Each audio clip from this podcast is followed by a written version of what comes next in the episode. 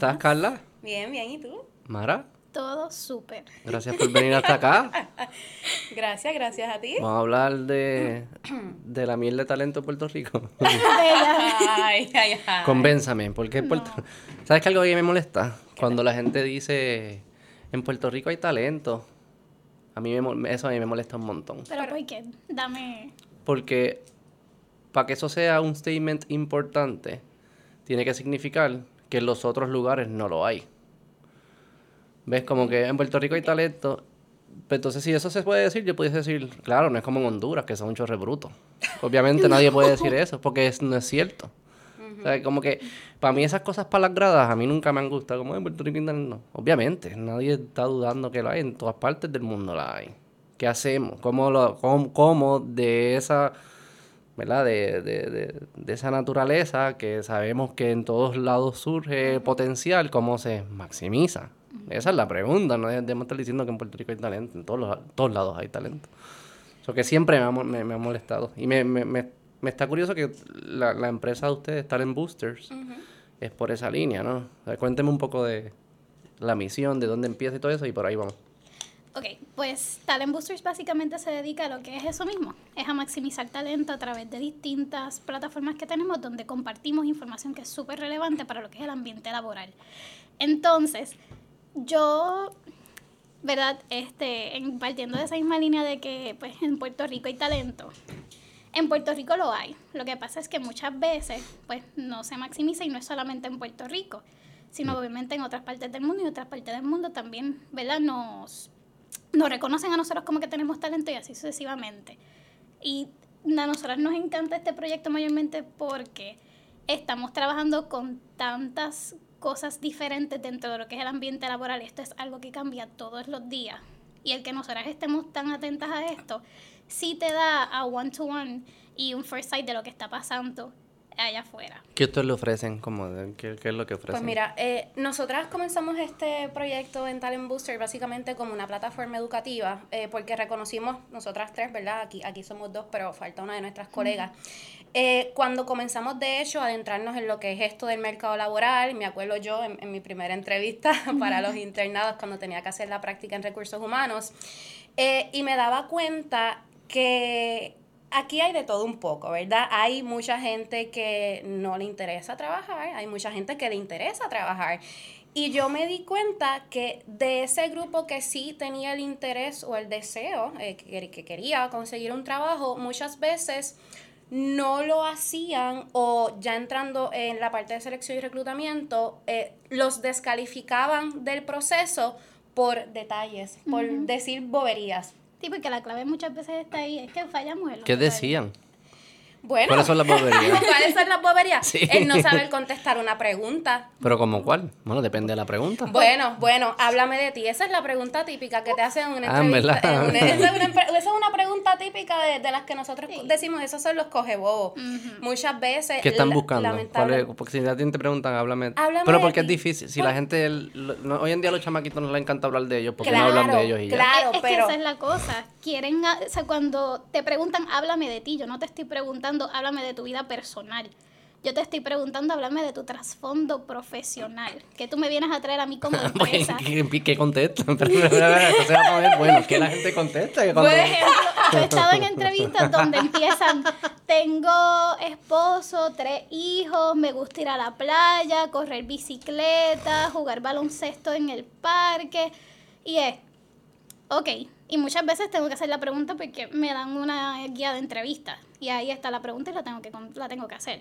O sea, a mí no me gusta honestamente la pregunta porque para mí se presta para mucho. ¿Qué busca? ¿Qué está buscando? El que está haciendo la pregunta, ¿qué está buscando cuando se hace esa pregunta? Yo, yo siempre digo, este, nosotras hacemos sesiones de entrevistas simuladas eh, y preparamos a las personas para estos procesos. Y yo siempre digo, tengo un resumen en la mano y yo digo, esto es lo que tú tienes que decir, de esto es lo que tú tienes que hablar, me refiero a su resumen, eso es lo que la persona está buscando. Entonces, volviendo a la línea que te estaba trayendo, cuando yo comencé a ver este tipo de cosas, me daba cuenta que, por ejemplo, con una pregunta como esa o con otras cosas como la vestimenta o con otras cosas como a lo mejor no tener el ímpetu en una entrevista, por la razón que sea, las personas las descalificaban de procesos y se quedaba la persona mejor sin trabajo y se quedaba el, el, el puesto ahí vacante pues porque no encuentran a la persona que a lo mejor sepa mercadearse, porque una entrevista es un proceso estratégico de mercadeo. Mm. Y eso es lo que nosotras traemos a la mesa, porque eso no todo el mundo lo sabe. Y cuando nosotras empezamos a ver este tipo de cosas, dijimos, eh, aquí realmente se presume que tú sepas algo, pero nadie te lo dice. O sea, ¿cómo yo voy a ser efectiva contestando esta pregunta? ¿Cómo yo voy a tener un buen resumen? Hay, hay recursos, hay universidades Ajá. que los hacen, hay gente y todo esto, pero todavía sigue haciendo falta algo o alguien que nos eduque en cómo a lo mejor ser un poco más efectivo cuando nos vamos a enfrentar a estos procesos que de por sí son procesos que nos pueden provocar ansiedad, nos provocan miedo, porque hay una competencia envuelta. Yo no soy la única persona que me estoy postulando por una oportunidad de empleo. Entonces, eso de por sí ya trae una carga emocional que se hace mucho más difícil si no tenemos esas estrategias o esa persona que esté con nosotros apoyándonos y preparándonos para el proceso. ¿El vacío dónde está? ¿El, el vacío mayor dónde está? ¿En el resumen o en la, o en, o en en la ambos. entrevista? Yo diría que en ambos. Yo no diría que puedo en que los dos puedo hay decir- oportunidades. Ajá, porque yo puedo seleccionar este, ¿verdad? Y aquí hablando más bien desde la perspectiva de la persona que recluta, que ha sido la mayor parte de mi experiencia, yo puedo seleccionar el mejor resumen del mundo y me encanta el resumen. Y a la hora de la entrevista se me cae en eso mismo, Mm. en detalles. Sí, yo siempre he encontrado que el resumen es como. No El sé, resumen ese aguanta siglo bien todo. pasado. Eso es como que. El resumen aguanta todo lo que tú le pongas. Todo lo que pone y hay gente que tiene truquitos y usa mejores palabras, pero no, no, se, no se va a traducir a, desempeño necesariamente. Exacto, totalmente. En los hobbies, yo siempre he visto que en los hobbies hay, hay un comediante que dice, si en verdad todas las personas tienen los hobbies que se ponen en el resumen, la sociedad fuese bien distinta, porque a todo el mundo le gusta hacer ejercicio, sentarse a hablar con sus parejas, caminar por la playa, qué sé yo. Y nadie, ¿sabes? Eso lo sabe bien poca gente. Nadie está diciendo, yo en verdad a mí me gusta estar acostado viendo Netflix, comiendo eso, me doy par de yucas al día, qué sé yo, que nada, eso, lo- que- eso, lo- eso, lo- eso es ser honesto en el resumen.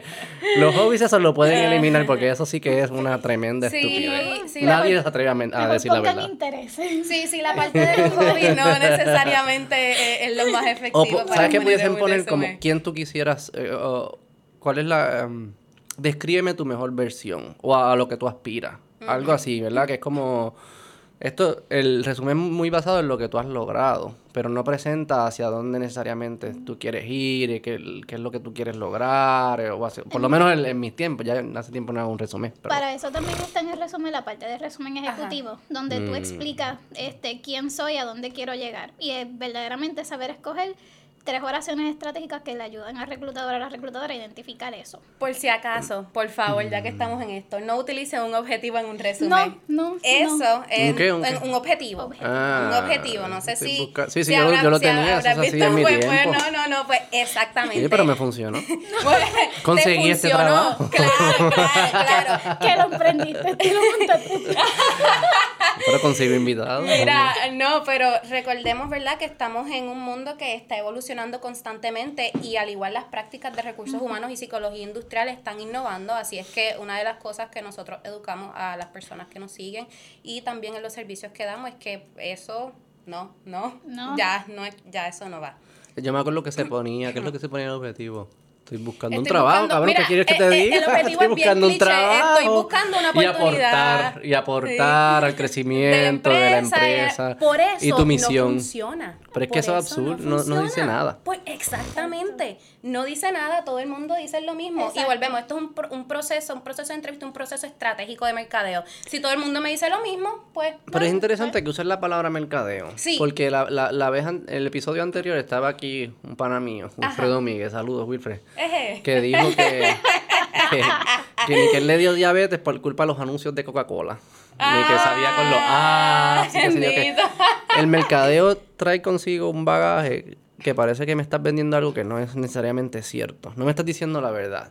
Eh, me estás diciendo lo que yo quiero escuchar. No sé si es, no sé si es cierta la definición, pero eso es lo que está en mi cabeza y creo que mucha gente lo compartiría, ¿no? De que estamos tan, tan expuestos a mercadeo de marca y qué sé yo, que venden cosas que, mano, cuando te consumes el producto no pasan. No necesariamente Como los abdominales de Wilfredo todavía no han pasado, quizás llegarán en algún momento. Después, después de la diabetes. Pero, pero me está curioso que uses esa palabra y no uses más como que presentar quién verdaderamente tú eres. O sea, yo, yo no me estoy vendiendo para que tú me escojas Ujú. A, a base de quién yo no soy. De quién yo, Totalmente. yo quiero que tú me escojas a base de quién yo soy. Claro, Exacto. claro, eso es muy real, pero dentro de ese proceso uno tiene que también saber hacerlo con estrategia. Exacto. A eso es lo que yo me refiero. Dime porque- un par de estrategias de esas. Verdaderamente al fin y al cabo, si tú te pones a venderte de la forma que no eres, se van a coger tarde o temprano. Sí, sí. Tarde o Vas temprano a te fallar van en a trabajo. coger. Así que la idea es tú maximizar esas fortalezas y dejarle saber también al reclutador o a la reclutadora cómo estás trabajando tus debilidades y cómo tus debilidades se van a convertir en fortalezas. Básicamente toda esta estrategia se basa en quién yo soy, en qué yo soy bueno y escógeme a mí porque yo te traigo esto. Y Pero no es solo cómo alguien le demuestra, porque yo me imagino que no todos nos comunicamos, no tenemos la misma habilidad de comunicarnos. sí, Sea por educación o sea por genética. No voy a entrar en esa competencia, en ese debate. Pero la realidad es que somos distintos comunicándonos. Y me parece que el proceso de reclutamiento, la, la habilidad de comunicarse tiene un peso gigante. tiene un peso gigante. ¿Cómo yo le Ahí- demuestro a alguien que yo que yo sí estoy trabajando en mis debilidades y no solo lo estoy diciendo? Porque yo lo puedo decir en la entrevista. En verdad, ponga, yo que me dedico a hablar ahora, o sea, yo hablo nue- 10 horas semanales.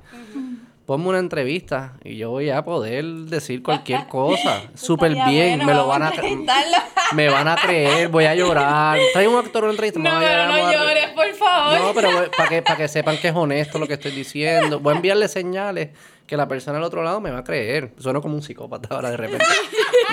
Pero que me va a creer y lo estoy engañando, ¿no? Y, y sé que después no voy a poder hacer el trabajo y me sacarán. Pero, no sé, me- como que tiene que haber algo. ¿Qué, qué estrategia usted le dice a las personas que no necesariamente tienen esas destrezas de comunicación que se pueden trabajar y las pueden mejorar, pero tienes que ir a la entrevista la semana que viene?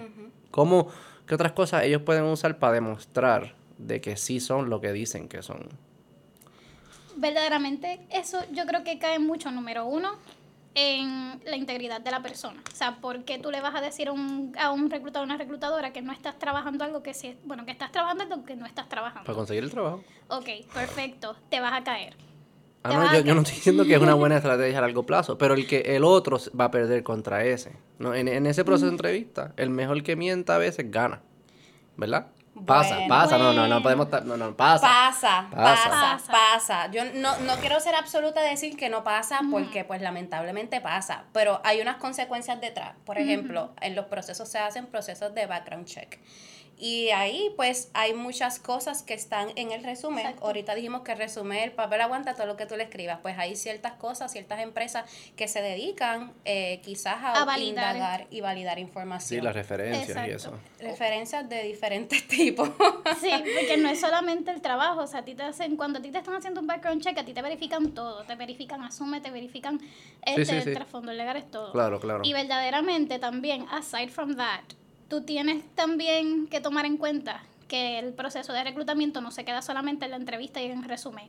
Mm. Cuando tú pases de todo eso, hay muchas empresas que hoy en día están haciendo assessments y te caes en eso y tampoco pasas. Y los assessments son específicamente también para validar eso, para validar que esta persona me dijo que no es, que es detallista. Ok, pues preguntas que tengan que ver con Sí, eso, sí, case studies y exacto. Y Mm. eso yo les da una idea. Quizás un poco a donde voy es como...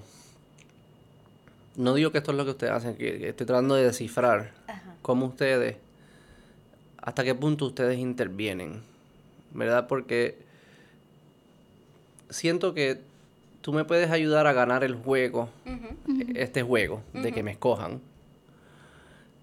O también me puedes ayudar a convertirme en el mejor candidato posible. Y son dos cosas que hay overlaps. Pero no siempre es lo mismo, ¿no? Hay veces como, no, yo te voy a, yo te voy a ayudar a desarrollar ciertas destrezas que te hacen un mejor candidato eh, y después empleado, ¿verdad? Y son esas destrezas las que te, las que te escogen, no es el juego, no es ganar el juego, no es que tenga un resumen, que tenga unos truquitos, que siempre los cogen, o di estas palabras en la entrevista y vas a entrar, es como verdaderamente la persona saca lo mejor de sí para convertirse en un, una persona, un buen empleado y probablemente mejor ser humano y lo que fuese, ¿no? Y es por ahí que ustedes piensan que es más allá de ayudarme a conseguir el trabajo, es convertirme en el mejor candidato. Bueno, nosotras hacemos muchas cosas, desde preparar, por ejemplo, los resumés, desde preparar los CV, desde preparar las cartas de presentación, desde educar sobre diferentes puntos, desde trabajar lo que son procesos de entrevistas simuladas que van literalmente es una entrevista. Nosotros te vamos a entrevistar y siempre pues tenemos una conversación con la persona que qué es lo que la persona está buscando, cuál es el puesto que la persona está buscando. Porque vamos a hacer unas preguntas que pueden, ¿verdad?, representar eh, preguntas que probablemente te van a hacer en una entrevista y después que eh, pasamos por ese proceso, pues entonces le damos el insumo a la persona, quizás qué áreas fueron buenas y debe seguir eh, pues reforzando, qué otras áreas entonces a lo mejor podemos trabajar, puede ser desde el aspecto de comunicación, desde el aspecto de contestar a lo mejor un poquito más de lleno, desde el aspecto de no hablar tanto y no hablar lo que no se supone que mm. tengas que hablar en ese proceso. Son muchas cosas. Aparte de eso, pues siempre también le damos como esos insights desde el punto de vista de recursos humanos, que realmente eso nadie te lo va a decir. Preguntas que tú no deberías contestar. Dime uno, uno gratis y después que si quieren, pues que la llamen a ustedes. Mira, por ejemplo, preguntar cuál es tu salario actual. Eso eh, recientemente, hace digo recientemente, hace unos añitos, pero no hace tanto, eh, se trabajó una legislación en el que prohíbe eh, que esa práctica se hacía cuando yo empecé, se, se preguntaba, ¿cuánto tú te estás ganando? Ahora tú no puedes ganar eso, preguntar eso. ¿Por qué? Porque es ilegal. ¿Por qué? ¿Por qué? Porque sentí, lo que pasa es que lo que estaba pasando en ese momento es que yo podía tener, por ejemplo, una mujer, un hombre, y yo le preguntaba a la persona cuántos estaban ganando, y de acuerdo a lo que me dijera, es que yo te voy a decir, eh, pues te voy a dar el sueldo, no necesariamente dándote el, rango real. No sé si me estoy haciendo explicar. Sí, sí, yo lo entiendo. no me gusta mucho eso de los rangos, pero... Pero... Podemos hacer otro después si, quieren, pelear tan temprano. Pues, pues me refiero a rangos de salario. Rangos de salario, sí, sí, lo entiendo, lo entiendo, lo entiendo. por ahí es que, eso pasa. esas cosas no todo el mundo las sabe. No. Mm. No, y verdaderamente a veces hasta tú fluyes en la entrevista, y lo digo también por experiencia. Yo he tenido entrevistas donde me han preguntado, oye, ¿vives sola? ¿Tienes hijos? Este, ah, esposo. Y eso también tampoco se puede preguntar. ¿Y cómo debe contestar a alguien si le preguntan eso? Verdaderamente. Soy relevante, ¿qué te importa? No. verdaderamente yo creo que ese es el momento en el que tú puedes parar la entrevista y decirle, mire, verdaderamente eh, no me siento muy cómodo compartiendo esa información con usted porque no entiendo dónde entra ¿verdad? la relevancia con el puesto. Mm. O simple, o si te sientes más cómodo indicándole que verdaderamente, este, pues hasta ahí llegó la entrevista, pues tú decides. Pero verdaderamente al fin y al cabo es tú ponerle también esa barrera al reclutador, al reclutador, de también hasta dónde tú vas a llegar haciéndome mí preguntas. Y hasta dónde, y se supone que, ¿verdad? Hoy día todos sepan hasta dónde pueden llegar. Porque esto es importante dejarlo saber, esto es un proceso de ambas partes. Eh, yo, mientras, si soy una candidata que, que está buscando empleo, depende de qué.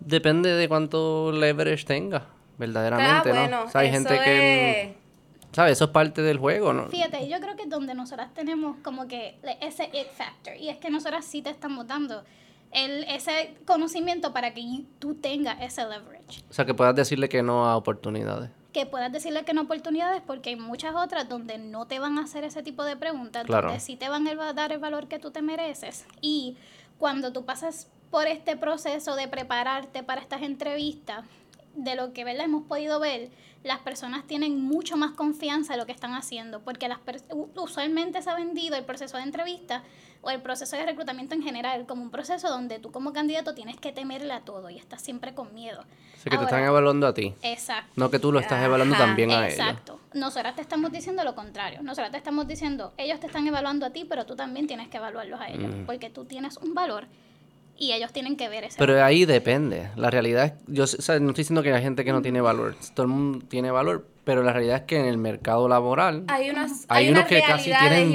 poco valor y no tienen tanta alternativa de decirle que no a oportunidades. O sea, que también es, por eso hay que hacerlo bien, preparar, demostrar que eres un candidato que vale la pena y que sí tienes altern- alternativas, aunque quizás no las tengas, quizás tienes que aparentar que las tienes para que te, para que te traten bien.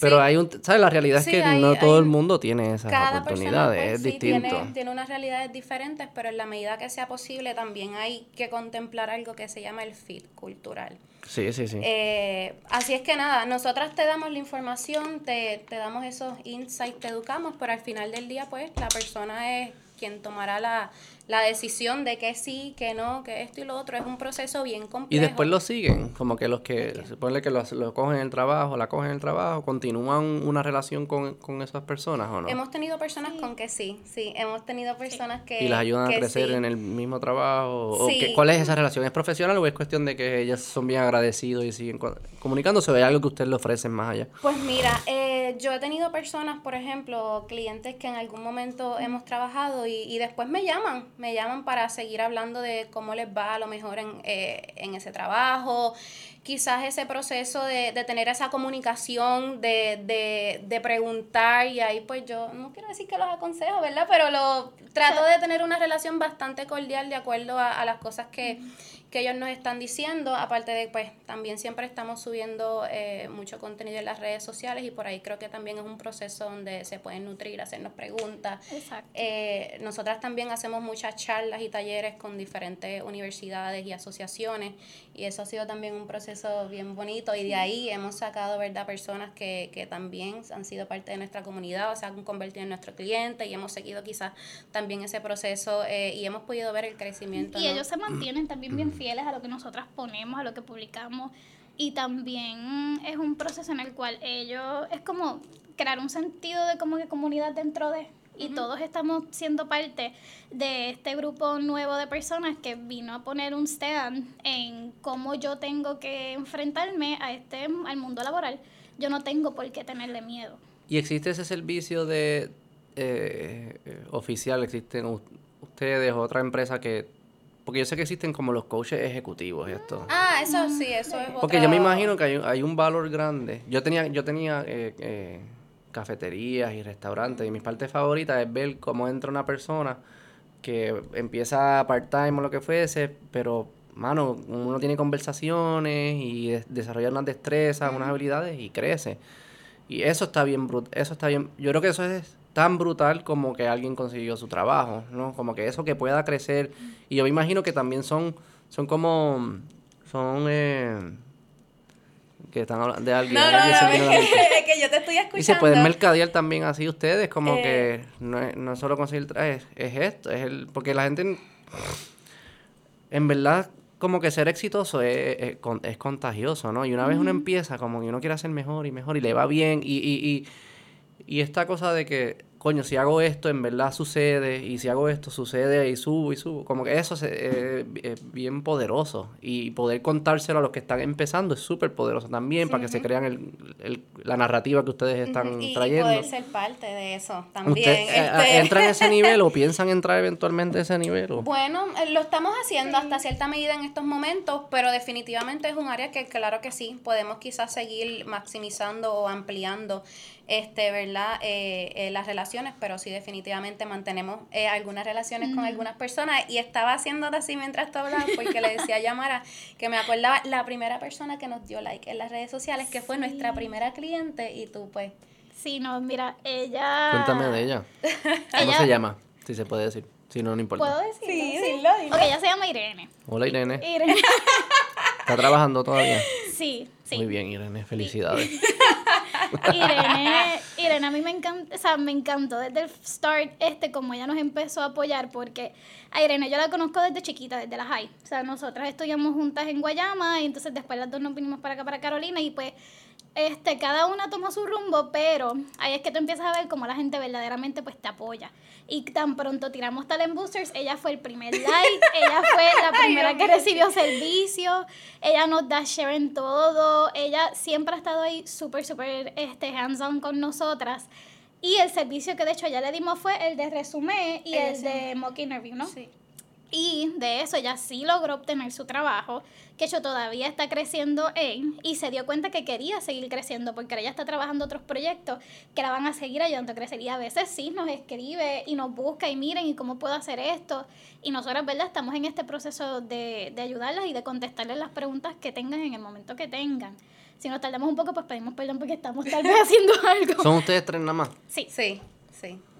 pero, eh, o sea, con ella sí hemos creado eso y también con otros que nos siguen escribiendo y nos siguen buscando.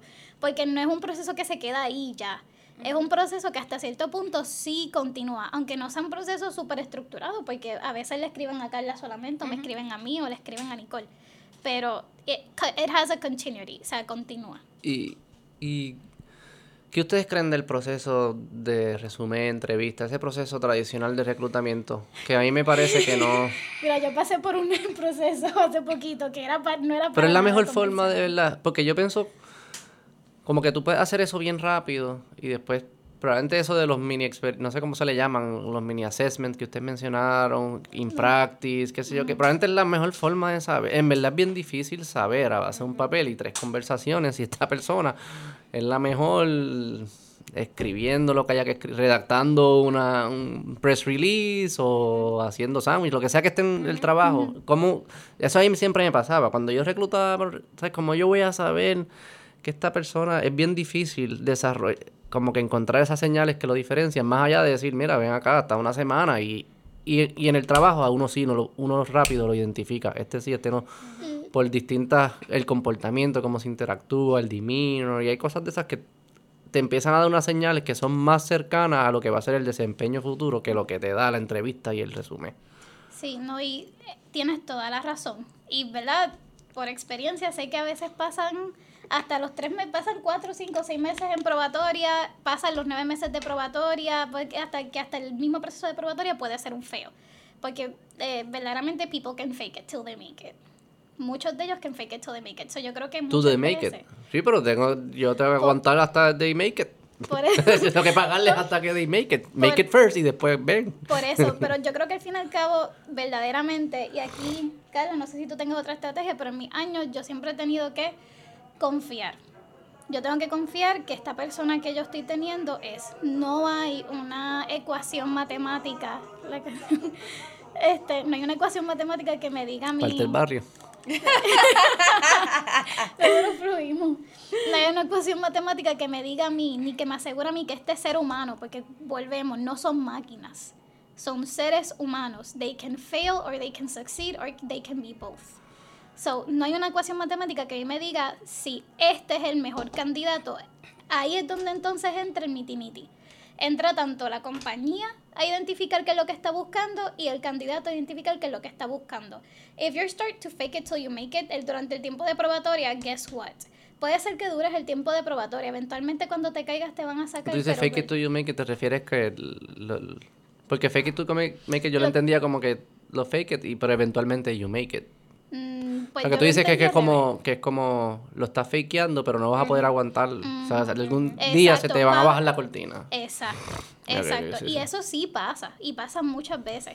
Pero volvemos, es un proceso en el cual yo no, le, yo no puedo mirar a un ser humano y decirle, ah, este tipo me está mintiendo, ah, este tipo es súper bueno, porque uno no viene con ese sello. No es tan fácil. Pero uno, lo que si uno va, va identificando, lo que yo he aprendido es como Tendencia.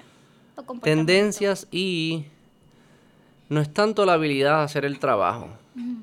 Yo siento que eso es fácil, eso es más fácil de enseñar. Son las habilidades de aprender, Habilidades de blandas. sí, yo no sé cómo es que se le las llaman y, a veces uno dice que- como que no escucha, o sea, si yo te digo no me gustó porque llegó tarde. La gente diría, ah, whatever. Pero hacía el sándwich bien. Sí, pero llegó tarde. Y eso, no sé, eso, eso me, me- es una variable que me ayuda a mí de predecir el futuro mm, de forma más precisa que el- si, hace, si se hace bien el sándwich o no. No, si va a ser reliable, si va a ser confiable o no. O sea, como que hay, hay ciertos comportamientos, los soft skills, las blandas, como tú le dijiste, que parecen ser que son más importantes para predecir si, e- si esta persona va a poder trabajar con sus debilidades y va a llegar a hacer lo que sabemos que puede hacer. Pero si no tienes esas, esas cualidades, son bien difíciles de enseñar en un lugar de trabajo y, en- y con adultos. Ustedes como psicólogas me imagino que lo saben. Eso, si no lo tienes, no es que no lo puedas desarrollar, se puede desarrollar, pero el trabajo probablemente no es el mejor lugar y ningún alguien que te esté pagando, yo no, o sea, yo no te pago para desarrollarte de esa forma. O sea que eso, eso, esas cualidades son bien importantes. Sí, se, de hecho, yo creo que lo más importante dentro de es ver si se crea un patrón. Como que muchas veces es ver si se crea un patrón porque volvemos, estamos hablando de seres humanos y yo, o sea, yo tal vez un día yo llegué Sí, sí, sí, tarde. claro, claro. y No, no es un día, no es un día. Exacto. Sí, sí, sí, sí, es el- pero si ya el- tú me estás hablando de un patrón, pues entonces sí, pero de ese patrón yo no lo voy a identificar antes. No, no, la tiene que ser para- tienes que verlo en el Exacto. momento. Y para eso es el periodo de probatoria, para tú ir midiendo eso. Ahora, vuelvo. Sí hay mucha gente que en fake it till they make it todo el periodo de probatoria y tú empiezas a ver estos downfalls después del periodo de probatoria cuando a ti ya se te hace mucho más difícil, ¿verdad? Este, de, como le dicen en la calle muchos de mis clientes, sacar al empleado. Sí, Que no es la mejor forma de decirlo, ¿verdad? despedirlo. Despedir. Bueno, sacarle. sí, No. madre. Despedirlo, terminar la relación obrero-patronal. Esa es Las palabras finas, pero aquí no, No, vinimos no. a eso. a sacarlo. Y la mayor parte de Sacarlo para el cara. de la mayor parte de mis clientes no hablaban fino tampoco. No, no lo dudo. No te crees, hay, hay, hay, hay cosas que, pero es verdad, algunos, algunos son buenos. ex- sea, existen con artists profesionales Sí. Yeah. que se roban. No sé si me lo Inventing Ana, yo no los he visto, pero me han Ah, contado. me falta el último Inventing. Ana y el de. ¿Cuál era el otro? El de Tinder. El de Tinder, El de ¿cómo se llamaba ese? Este, El de Tinder yo no me acuerdo. El, Yo no lo he visto, no me yo no me acuerdo, me acuerdo de Tinder. Pero son con artists, pero has visto Catch Me If You Can. También fallamos por generación, probablemente ahí fallamos también. Eso es, ah, la, se la recomiendo. Eso es de DiCaprio y Tom Cruise. Ah, Eso es como de los, es bien noventosa, que No, es, es mi pero- época. Pero es de, es de, ¿cómo que se llama? Frank algo. Que él era un con artist. Y él, él empezó falsificando cheques, después se convertía eh, doctor, con doc- se hizo doctor sin, sin hacer doctor, ¿sabes? Con un diploma, qué sé yo qué.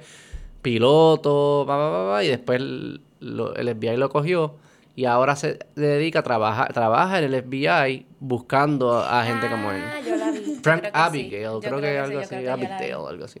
Pero que existe, el ser humano tiene la habilidad de... Igual que nosotros leemos patrones para tratar de descifrar, hay personas que están leyendo los patrones que le importan a otros. Y dicen, ok, espérate. Imagínate que tú- yo estoy aquí, te estoy mirando los patrones, estoy evaluando a mi empleado, estoy viendo los patrones y hay alguien que, un tercero que nos está mirando y está diciendo, ok, yo veo que el que, el que paga le importan estos patrones. Déjame practicar para aparentar que yo tengo esas cualidades. Y eso Puede es lo que es un con artist. O sea que Sí. ellos son súper inteligentes porque son bien precisos identificando qué es lo que nosotros estamos buscando para evaluar a otros y los replican. Los replican el fasad, ¿no? Replican la apariencia para poder engañarnos. Para poder engañar y lo logran. Y algunos lo logran para conseguir un trabajo, qué sé yo, whatever. Y algunos lo logran para robarse millones de dólares al FBI. Y el de Inventing Anna, escama, spoiler alert, pero whatever, ¿qué importa? Y la- lo- no, si la gente lo ve súper rápido. Sí, sí. Sí, sí, la gente ya, o sea, aquí ya los spoilers como por tres días y ya... como- quiera, si no lo decimos aquí, este Facebook te lo va a decir, eso no hay break. Ajá.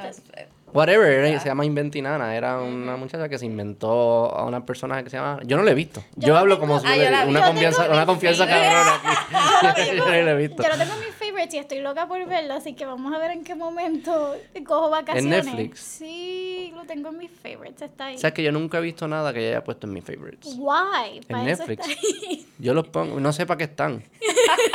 Uno los pone y los pone ahí, en verdad, ¿no? O sea, eso para mí Netflix. Yo soy de ver las cosas muchas veces y no ver cosas nuevas. Ya me cansé. Tú ves lo mismo. Sí, ya estoy cansado que me digan, tienes que ver. No tengo. O sea, como que tengo, no tengo que ver, no puedo, no tengo que ver todo, no puede ser. No tengo, créeme que no tengo. Y a veces más no lo veo porque tú me dijiste. Eso me pasó con Game of Thrones. Ah, ah, yo, no Ah, vi el eso. primer season, después Son de ahí no pasé. Yo vi Game of Thrones, pero yo, no, no, como, como a todo el mundo le gusta, pues a mí no me gusta. Soy un huele No. bicho así, Ah, pero, perfecto. pero después me senté a verlo y estaba súper hypeado y leía los blogs y le decía a mi esposa, ya esto es lo que viene, el season que viene, cogieron a este tipo en España y le tomaron una foto con la otra, esto es lo que va a pasar y después, esto era un morón. No, pero Este, mira, que quería partir, ¿sabes qué? Ese es el mismo estilo de pensar que muchas de las personas con las que yo he trabajado y para las que he reclutado. El, el hecho de que... Ah, no, el de scam artists. De que parten de que, claro, pero y si lo que no me estás vendiendo es real. Y si son scams. Y si la Del que persona recluta, tú está... No, o sea, por ejemplo, yo la que recluto le, le paso el resumen a uno de mis clientes, pero la mentalidad de mis clientes es esa. Es siempre esa. Ahora, pero si siempre mi mentalidad es esa, ¿dónde voy a reclutar? Pero que, ¿A eh, ¿tus clientes son los que reclutan o los...? No, mis clientes son empresas. Ah, exacto. Exacto. Yo, mis clientes son empresas y yo recluto para ellos. Ah, ok, ok, ya. So, si O sea, yo que tus del- clientes no confían. es que es bien, todos parten y es bien normal, o sea, eso es un comportamiento normal de, ah, verdaderamente yo puedo confiar en esta persona, pero al fin y al cabo, ¿qué vas a hacer? ¿Vas a manejar tú toda la planta, administración, Pero es recursos interesante humanos? eso porque yo grabé un episodio con un profesor, se llama Melvin Rosario. Él estudia fraude. Eh, y parte de las cosas que hablamos es la mentalidad escéptica te protege de fraude. O sea, el tú asumir o estar consciente que te pueden coger de pendejo reduce las probabilidades de que te cojan de pendejo. ¿Ves? True. Si tú piensas que no es posible, no existen, si tú vives, el mu- vives tu vida asumiendo que no existen los con artists, probablemente te, están, te estás saliendo en, el en Netflix en Inventiva tres días después. Porque, so que e- ese, ese- la pregunta es, ¿cuál es el nivel saludable, óptimo de escepticismo? No puede ser al punto de que no confían en absolutamente nada, pero tampoco puede ser al punto de que confían en absolutamente todo. Exacto. Y eso es lo, lo que las empresas están tratando de descifrar con- con- constantemente. ¿Dónde es que me paro? ¿Cuáles son las señales que me ayudan o lo que fuese? Y eso es lo complejo. Y, la- y por eso es que yo digo que el proceso de la práctica, de, ¿sabes que No me digas que tú sabes hacerlo. Demuéstrame que tú sabes hacerlo. y ya es mucho más fácil evaluarte a ver si lo sabes hacer o no. Y, y hay empresas que en efecto Eso es par- lo que pueden partir desde ese punto y sí, pues ponen a la persona como que hands-on en hacer Y hay, el trabajo. y hay trabajos que se Pero- pueden también. Y hay trabajos que se pueden. Pero hay trabajos gerenciales y pero eso, es que That's ya es el- Exacto, ya eso depende de la naturaleza de la empresa y cómo el patrón no lo quiera trabajar. de los recursos que tenga la Exacto. empresa también, este, Sí. de qué tipo de filtros pueden utilizar, están los assessments, las entrevistas, exámenes, hay muchas cosas, pero el proceso va a ser bien particular de cada empresa, a lo mejor de los recursos que tengan esas empresas, de la visión, desde donde ellos parten, así es que eso pues, Y otro- del rol, me imagino que también del, del rol que están buscando, el ¿no? puesto, El totalmente, puesto. sí, sí, sí. Y sí. también por otro lado, tan, también, o sea, tú como empresa tienes que también tener establecidas unas políticas y una estructura de que si esta persona no cumple con lo que tú le estás pidiendo y esta persona turns out que no era lo que tú estabas pidiendo, tú puedes referir a esta persona a estas políticas. Y eso tú se lo lees al empleado desde el primer día que pisa tu institución. Tú le dices al empleado, ok, thank you for coming. Esto es lo que tienes que hacer. Si no lo haces, estas son tus consecuencias. Si el empleado se atiene a eso o no, ya ahí es el empleado. Y hacer si- una, y una tú pregunta como- que, que usted me que la puede meter en problemas. Ah. ¿Cuán mierda es la, la los departamentos de recursos humanos en Puerto Rico? Ay, a mí no Son- me hagan esa pregunta. Yo lo que te voy a decir es que hay departamentos y hay departamentos, pero los departamentos están liderados por la gente. Hay personas que a lo mejor tienen una mentalidad. Pues vamos a hacer de, otra forma, porque ajá. sé que ya- estaban ya en los bullet points. Este, eh, estabas entrando en la respuesta política. ¿Qué tú entiendes que cómo la gente dentro de la industria de recursos humanos entiende? ¿Es el mío? Sorry. Lo, lo- lo editamos. Ahorita. ¿Cómo la gente... eh, ¿Cuál es el rol del departamento? Vamos a empezar por ahí. ¿Cuál, cu- ¿Cuál de ustedes entiende que debe ser el rol de recursos humanos? Y eso es uno, eso es filosófica. Y los que operan hoy en día recursos humanos o los jefes de empresas, ¿verdad? Que manejan sus empresas, ¿qué es lo que ellos entienden que es su rol de recursos humanos y cuál es la diferencia? Contesta tú primero, por favor. Desde mi punto de vista, el rol del Departamento de Recursos Humanos debe ser manejar y desarrollar el talento de la empresa. La otra pregunta era, ¿cuál es el rol? Que ellos entienden. O cómo, ellos- cómo- cómo- No, no que entienden, porque si me pregunto que, me asumo que si le pregunto lo mismo a todo el mundo, me dicen lo mismo. No Pero cómo se necesaria- no- comportan. No, necesariamente te van a decir lo mismo porque eh, yo creo que hay personas en recursos humanos que parten desde la perspectiva que es contratar, amonestar, trabajar las políticas, las quejas, etcétera, etcétera. Eso es parte de lo que se hace en un departamento de recursos humanos, quizás para tener un control organizacional.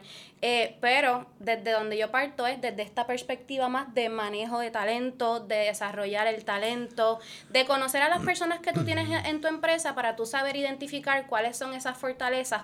Acuérdate que cuando estamos en una empresa no estamos hablando de una persona, como cada fortaleza a lo mejor se puede complementar con el fin de sí, desarrollar a la, a la empresa y a lo mejor sí tener una perspectiva de productividad y efectividad, pero al mismo tiempo cuando tú estás utilizando las fortalezas de un ser humano, ¿qué tú, o sea, cómo se siente la persona cuando tú lo tomas en consideración, cuando tú te interesas por su desarrollo? Ve, eso es mi punto de vista y ya también entrando un poco en lo que es la psicología industrial organizacional que trata de eso, de los comportamientos de los seres humanos en el espacio de trabajo y tiene un rol más de desarrollo. Eh, Se así es que yo creo que... Tú también sí. lo ves así, mano. Mira, lo que pasa es que, y esto es lo bonito también de Talent Boosters, nosotras somos tres personas que venimos de ambientes bien diferentes. Mm. Y mis experiencias no son las mismas que las de Carla, ni son las mismas que las de Nicole. ¿Dónde tú eres, Carla? Sorry. ¿Tú eres de San Juan? No, yo nací en Toa Baja. Ah, Pero eres Baja. más cerca del metro. Ok. no, no.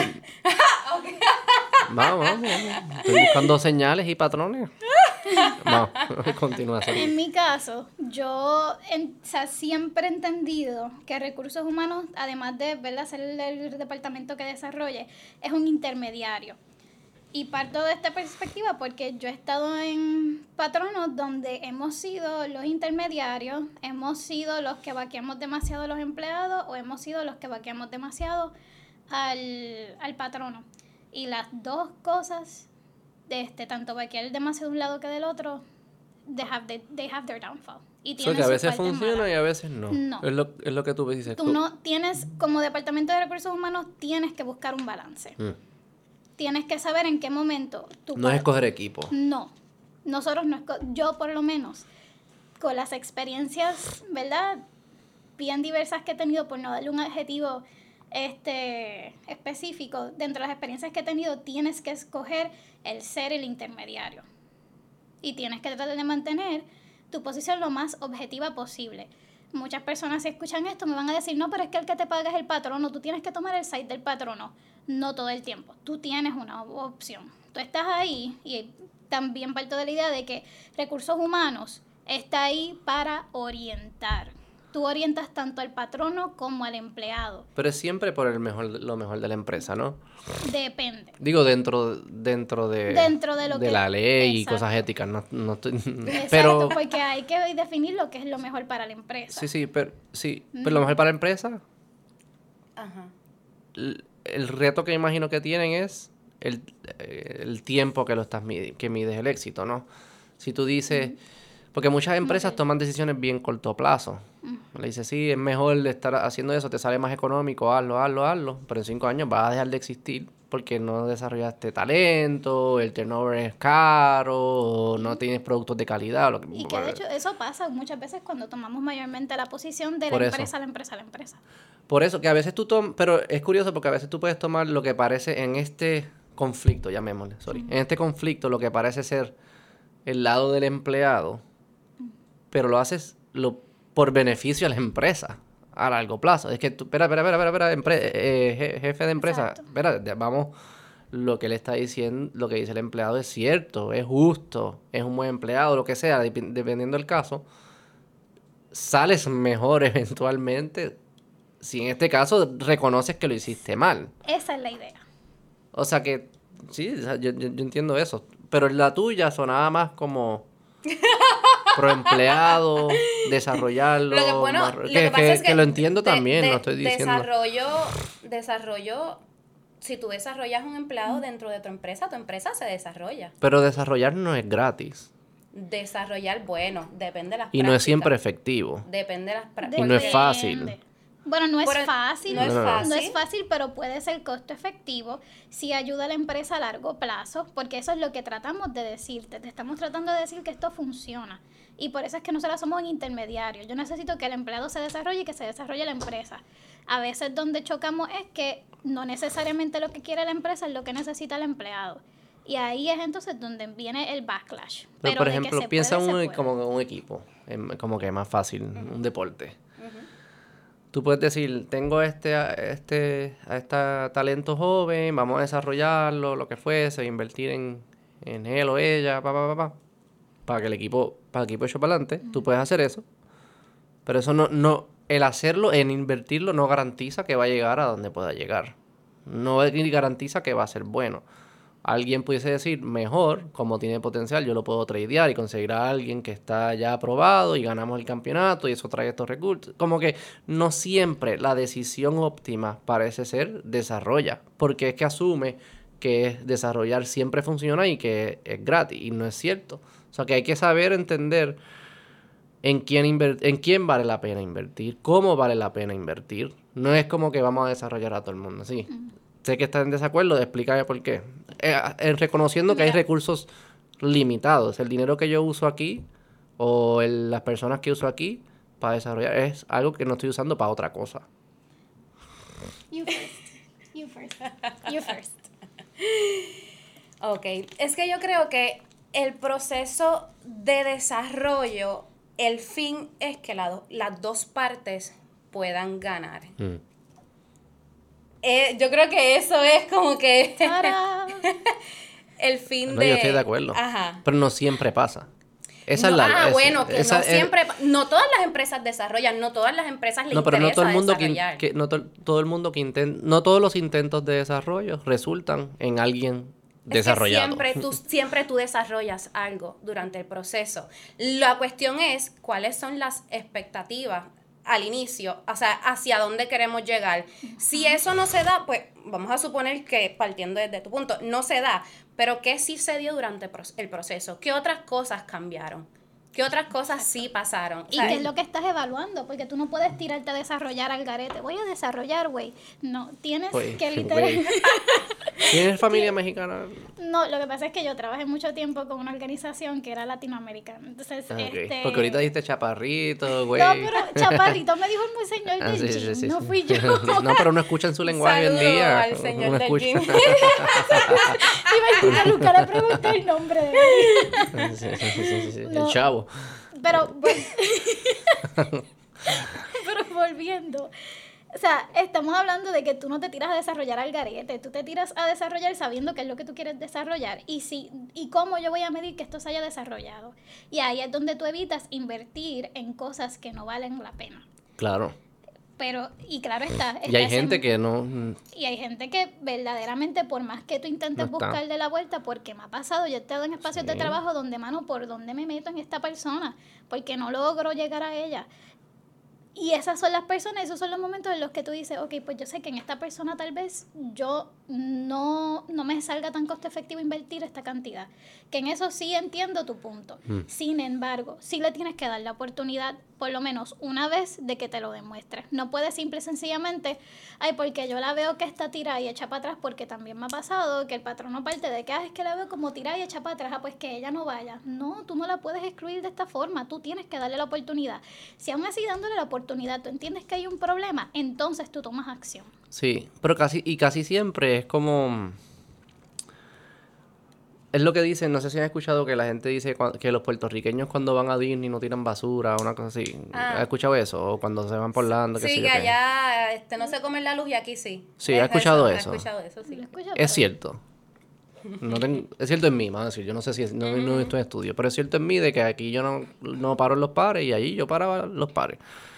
En- y eh, la, la razón por la cual lo digo es que el comportamiento de uno también se adapta Al a la lugar donde al lugar esté. donde está y a las Totalmente. culturas, a los Las comportamientos que son sí, compensados, incentivados, lo penalizan, lo que permiten, lo que no permiten, a quién estás imitando, a- bla, bla, bla. Todos ustedes son psicólogos, entienden todo eso. O sea que em, yo- si yo veo eh, que pasan esas cosas en, en, en esas empresas y vienen recursos humanos a decirme, no, es que se está comportando así, que se hace así, y decir, probablemente él tiene un problema de, de tu cultura, eso es lo que ellos están imitando, eso no, no está sacando lo mejor de ellos. Entonces, porque, porque hay algo ahí, y, y no es solo... A mí me molesta cuando dicen cultura y entonces empiezan a pegar posters de valores en las paredes qué sé yo qué. ¿Qué tú hablas? Al final esto es todo comportamiento. Y nosotros los seres humanos existimos, sobrevivimos por miles de años porque somos bien inteligentes, somos bien capaces de identificar patrones. No te lo podemos vocalizar probablemente, que lo estamos haciendo, pero lo estamos haciendo todo el tiempo. Entonces, cuando estamos en estos lugares, estamos identificando patrones y nuestro comportamiento se adapta a los patrones que, que parece que les va bien en ese lugar y a los que les va mal, pues los dejamos de hacer. O sea que cultura es mucho menos los valores y el manual y el vamos a ir el viernes a jugar bowling o lo que sea que hagan. eh, y es mucho más el comportamiento de todos los días. Cómo nos tratamos, qué se permite, cómo nos hablamos, este, cómo, cómo el, el que es el líder se comporta, lo que Es fuese. liderazgo. El liderazgo, todo esto. O sea que eso no se arregla. Eso es mucho más complicado de arreglar. Esto no se trata de que nada, es que ese cabrón es un huelebillo, o es un vago, que se, existen, no estoy diciendo que no Sí. existen, pero que es mucho más resultado, yo pienso, de la cultura que existe en el lugar que de, de- del individuo. Hay culturas que sacan lo mejor de las personas y, hay, culturas, que, no. Totalmente. Sí. ¿Cuáles son las que sacan lo mejor de...? Las que sacan lo mejor del individuo, yo creo que son culturas. Primero, tocaste un tema muy importante, el liderazgo, que puede ser tu, tu líder inmediato, tu supervisor, tu gerente, puede ser la cabeza, el top, ¿verdad? Ese CEO o esa persona que representa o que da cara a la compañía. El liderazgo lo podemos ver, de diferentes niveles, pero yo creo que el liderazgo, esa persona con la que tú estás, influye demasiado en si se saca o no se saca lo mejor de ti. ¿Por qué? Porque tú puedes tener una persona que te pregunte cómo tú estás, que quiera saber de ti. De hecho, dentro de los procesos de liderazgo, una de las cosas en las que se fomenta es que tú conozcas a tu empleado. ¿Quién es? ¿Qué le gusta? ¿Cómo, cómo quiere ser recompensado esa persona? ¿Qué no le gusta? ¿Cómo yo puedo maximizar las fortalezas? ¿Dónde yo lo puedo colocar? ¿En qué proyectos estratégicos? ¿Qué cosas se pueden trabajar? ¿Qué cosas no le gustan? Así es que yo te diría que un ambiente que saca lo mejor de ti precisamente es el elemento donde el liderazgo reconoce las necesidades que tiene una persona y sabe maximizar esas fortalezas y a lo mejor esas áreas de oportunidad, pues mira, ¿sabes? no pasa nada, es que eso es parte de, de los seres humanos, siempre vamos a tener, Mm. ¿verdad? E- e- ese tipo de, de a lo mejor cosas que podemos hacer mejor, pero tenemos unas que hacemos brutales. Vamos a aprovechar eso. Mm. Porque eso es lo que a mí me hace feliz. Esas Exacto. fortalezas, esas cosas que yo me disfruto. Exacto. Esas cosas sacan lo mejor de ti. Sí. Yo le añado... Bueno, ¿tú crees? No, verdaderamente nada. Lo que pasa es que literalmente Carla ya lo dijo todo. Es ese tipo de ambiente el que te saca. O sea, el el que te desarrolla. Donde yo a veces he visto el problema dentro de mis ¿verdad? pasadas oportunidades es que tal vez yo, como recursos humanos y con mi patrón no lo he identificado, pero entonces fallamos en implementarlo. Mm. Y es como que de qué a mí me vale saber que yo tengo todo este potencial dentro de mi empresa si no lo voy a hacer. De qué a mí me vale invertir tanto en consultoría, en programas de desarrollo si no lo voy a hacer bien. Mm. Yo estaba hablando de hecho con Carla no hace mucho que, o sea, existen empresas, yo he estado en patronos donde se invierte un dineral en proyectos de desarrollo y no lo saben implementar y después "Ay, no está funcionando, no está funcionando porque no lo estás haciendo bien. Sí, y de seguro eran los papelitos y las políticas, era, Ajá, eran y- parte y, de... pegar posters de los- Mira, ya lo hicimos, mira, dame enseñarte la pared como la pintamos, y qué sé y- yo. Y vinieron todos con sus hijos y Sí, escribieron, no. claro que no importa. Esos son elementos. Exacto. Ah, y son elementos, pero, pero no es un todo. Exacto, ¿no? Y No, entonces, no. ¿a mí de qué me vale? bueno. No, digo, yo creo que los símbolos y los rituales sí importan. La religión lo ha demostrado. Así uno, uno crea, uno le da, eleva, ¿verdad? Lo que estás tratando de impulsar con símbolos y estos rituales. Pero tiene que haber carne, Exacto. tiene que haber, tiene que haber acción. Exacto. Yo le añadiría algo a- que es todo lo que tú dijiste, yo le añadiría algo que es una variable importante y se tiende, se tiende a olvidar, es el accountability. Y es bien importante. Y me acuerda un, um, todo este tema, no sé si han escuchado el tema de, de los va- de vagabundos en California. Que hay como que hay que está aumentando un montón y ven los tens, qué sé yo qué. Este, y también que es relacionado el tema de la, de la drogadicción. Este, California impulsó una política que es como que hagan lo que quieran, como que ellos hay que, no se le puede exigir nada porque están pasando por esto, porque son, tienen problemas, los problemas que tengan, salud mental o de drogadicción o lo que fuese. Y, re- y hablaban mucho de Portugal. Ah, que Portugal lo hizo, le- legalizó todas las drogas y qué sé yo qué. Y estaba leyendo, no sé si leyendo, escuché algo que está, que fueron a hablar con Portugal. Porque se usa mucho, por- ¿sabes? Que la gente empieza a coger, ah, Portugal lo hizo así. Pero tú entiendes, tú has estudiado lo que hizo Portugal. No, es que lo vi una vez. ¿O por qué lo hizo de esa forma? Hablaron con Portugal y con Suiza, que son los dos países que más lo han hecho eh, en Europa. Y, y hablaron con el, el jefe del programa y él decía, sí, nosotros legalizamos todo, pero había un accountability. Si tú fallabas con las reglas, sí ibas a ir a la cárcel. No es que, no es que se quitaba el- el- ese otro incentivo de penalidad. O sea, yo, yo entiendo tu situación, yo entiendo tus, inter- tus intereses, yo sé que saca lo mejor de ti y vamos a trabajar para eso. Pero si no se cumple, hay consecuencias. esa, esa otra variable, como que se nos olvida, se, se, se olvida, a, a ver, no sé si en las empresas, pero en este tema, no sé por qué me acordé de esto, pero eh, me- lo que dijiste me sonaba mucho, que le faltaba la otra pata, que era de, te voy a hacer responsable de esto. Y con los hijos, yo tengo dos hijos, como les conté. Eh, ese, e- ese principio de vamos a hacer lo que saca lo mejor de ti, pero tú te haces responsable, de hacerse responsable y de cuando no lo hace hay consecuencias, es bien, yo creo que es bien importante. Y cuando yo tenía la empresa también, como, ah, vamos a hacer esto, y después hasta la persona desarrollábamos el plan juntos, pero después empezaba a fallar y muchas empresas, yo decía como que no, es que él es el, él es la estrella, o que se la dejo pasar. Y no había consecuencias y el comportamiento se deteriora. O sea, que es como que esa, sigue- eso, sigue ese balance, pero es-. Lo que tú mencionaste ahorita de, de ese balance me pareció bien interesante, ¿verdad? Y esa es la, la navegación importante, no es coger un lado contra otro, es como... Y no tiene sé, que y haber las dos, carrot and the stick, por eso siempre decían, hay un carrot y hay un stick. Nosotros queremos pan, pero te dan pan pan. No, no, no, no, no. Yo, yo, yo lo entiendo, ¿sabes? No, no todo lo positivo, parece que el reward negativo también es importante que exista. Sí, sí, sí. Venien- o sea, en mi experiencia, sí. Es bien importante que las empresas tengan esas políticas bien claras, esos procedimientos bien claros, porque a veces donde se falla ahí también es que, y me ha pasado en muchas, que cuando uno llega es como, ¿de qué tú te refieres con esto? ¿Qué supone que tú hagas con esto? Y es que te dan un manual de empleado, unas políticas que están bien inconclusas y verdaderamente al fin y al cabo cuando vienes a ver, no hay por donde verdaderamente este tú, ¿cómo se le dice? Este, no es regañar, ay Dios.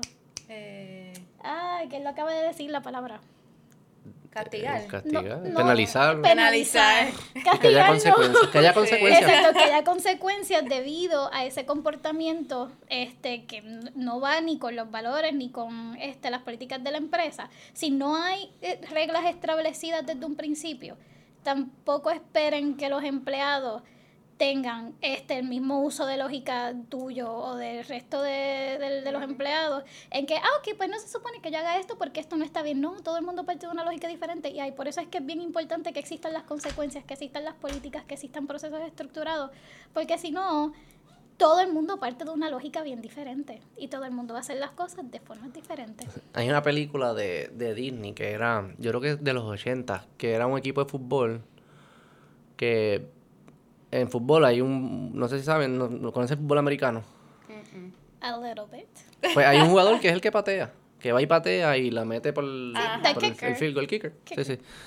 Este, pues ellos usaban una mula y no fallaba. La mula pa, era, era perfecta. Y. Y los otros equipos se quejaban. Decían, pero no puedo usar una mula. Y decían, pero es que las reglas no dicen que no Que se no puede usar puede una usar. mula.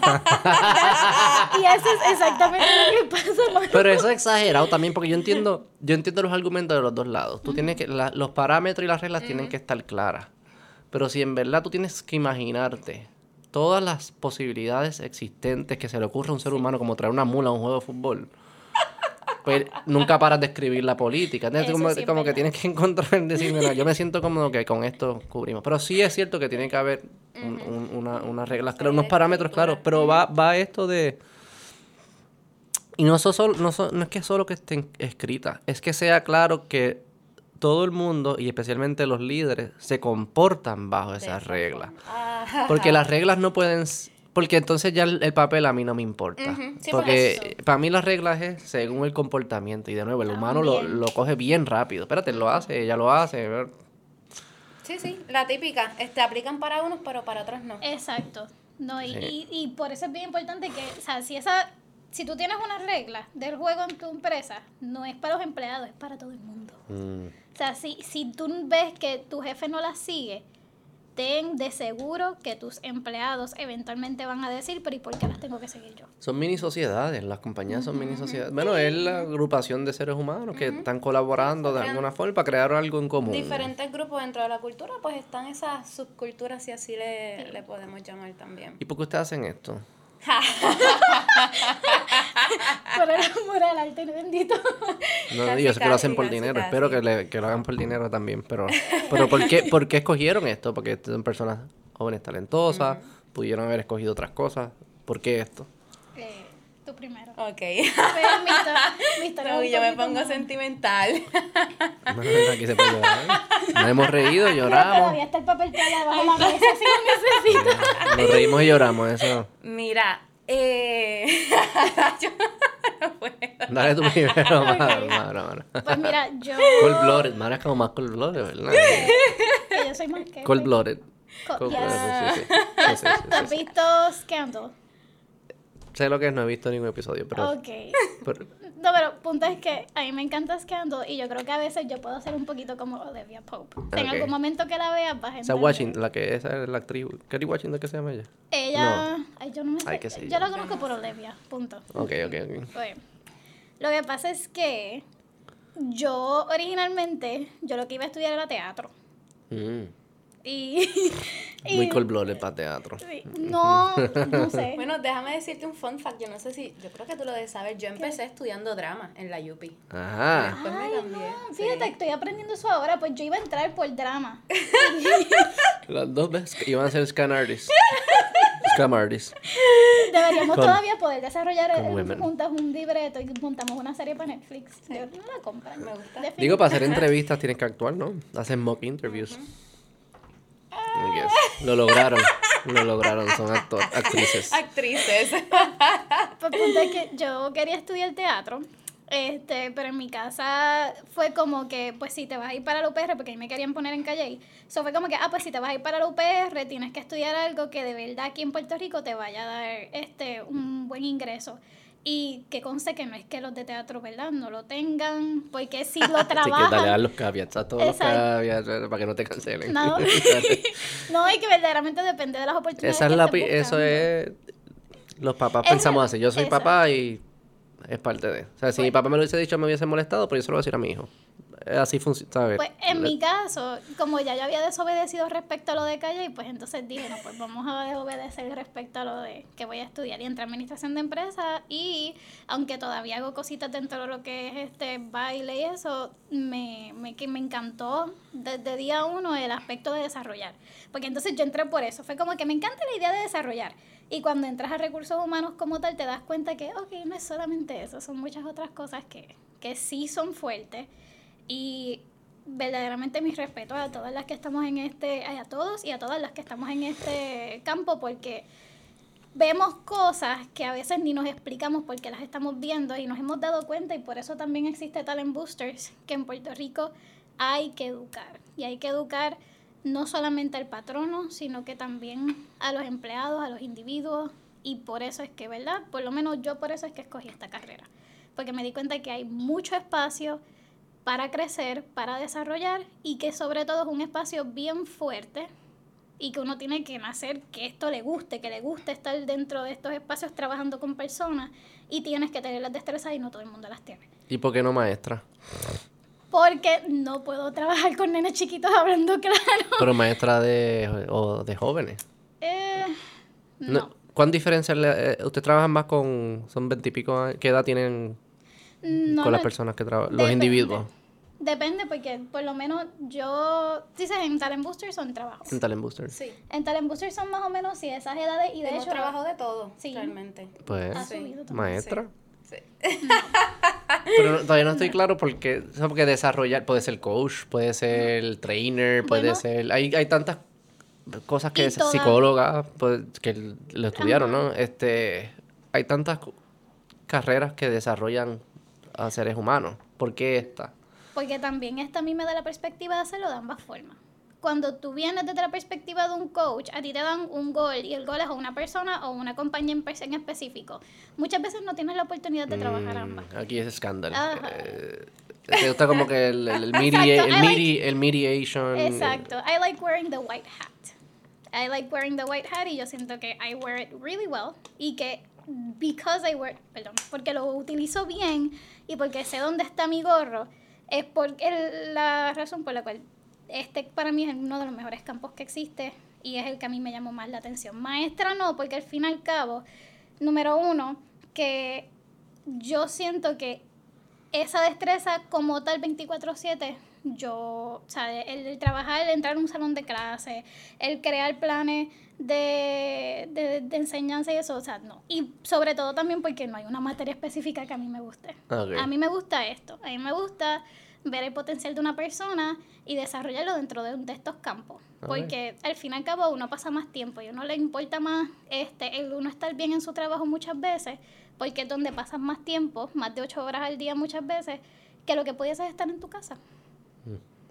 ¿Y tú? Vamos, ahora sí. Después Tan, de haber dado 10 tan. respiraciones. Ok.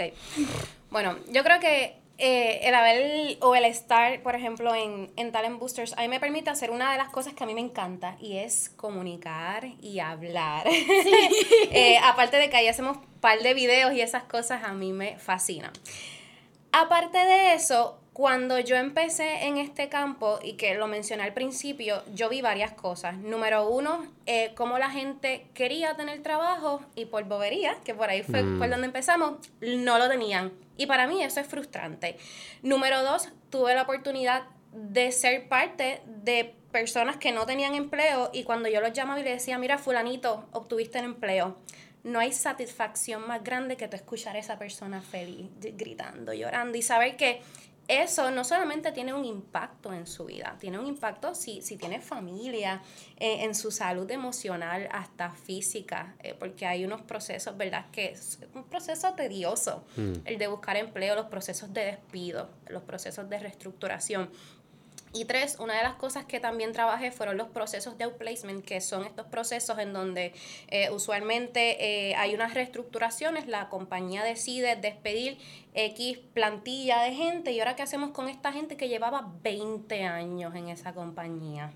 Ese proceso de separación y de insertar de nuevo a la persona, primero de trabajar lo que son manejo de cambio, de trabajar esas destrezas de entrevista, de resumen, porque es una persona que lleva 20 años ahí sin buscar trabajo.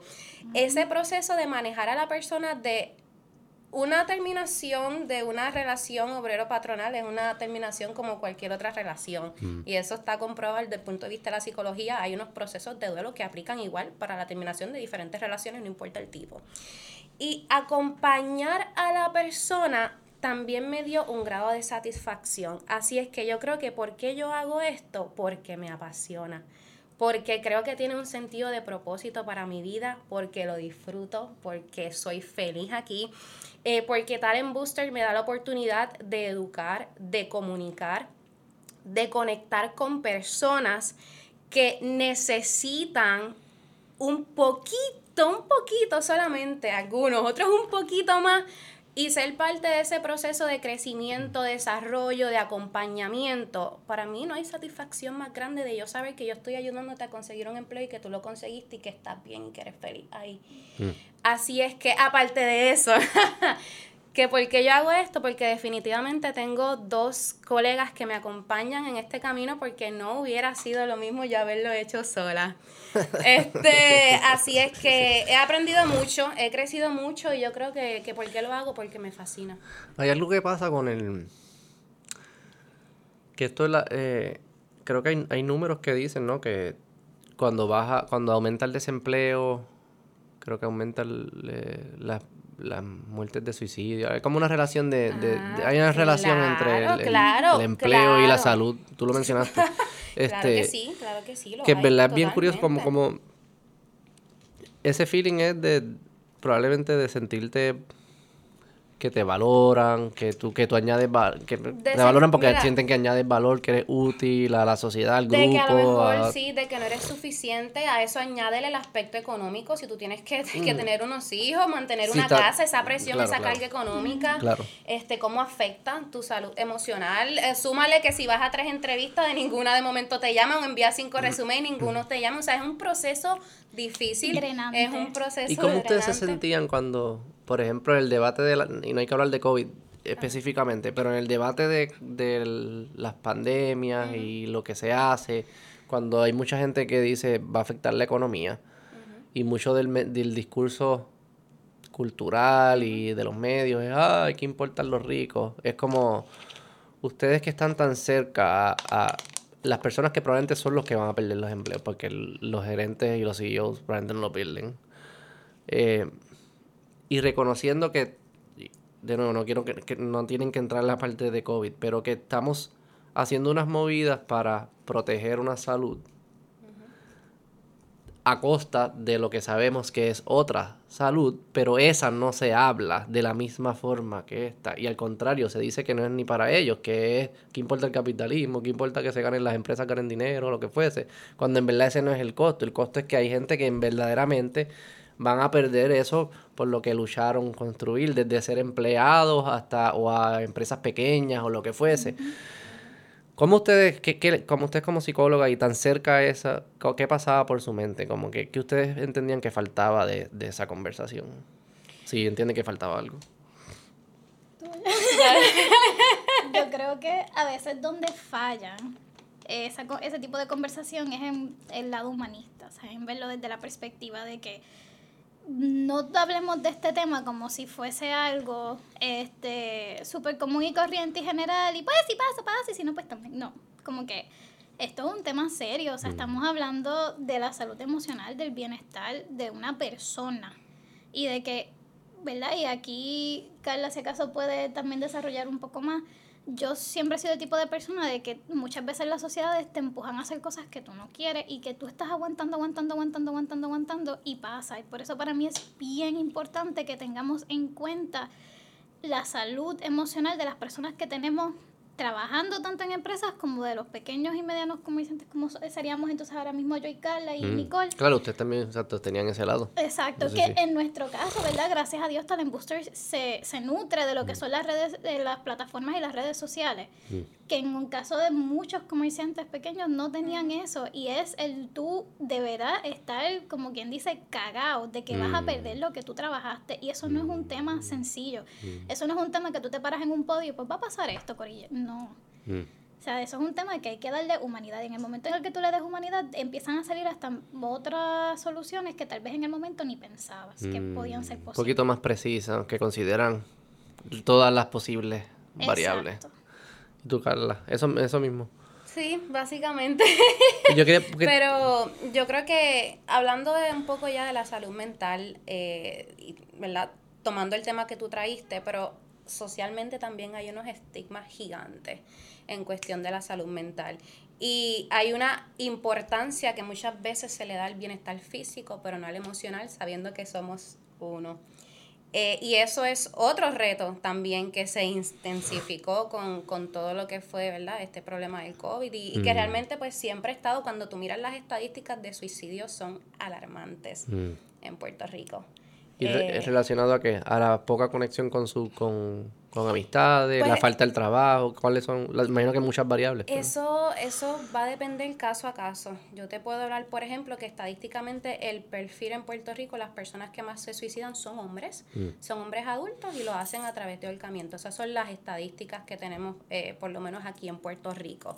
Así es que... Eh, es un tema es un tema alarmante que, que es frustrante desde el punto de vista de la psicología, o por lo menos desde de mi caso, que muchas veces no se le dé la prioridad que amerita, eh, pues por ese mismo estigma que tenemos de que, pues, pues y, y, mucha gente que tampoco se atreve a buscar ayuda, precisamente por eso, porque cómo me van a ver, ay, porque estoy, ay, porque Y porque los mismos patronos a veces crean los estigmas. Yo he estado también en espacios donde, ay, esta persona está recibiendo ayuda en tal sitio o estuvo en algún momento en un hospital psiquiátrico, ay, no la queremos aquí porque es que está loca y tú no sabes en qué momento pueda recaer. Y si recae aquí, y uno como, it's a person.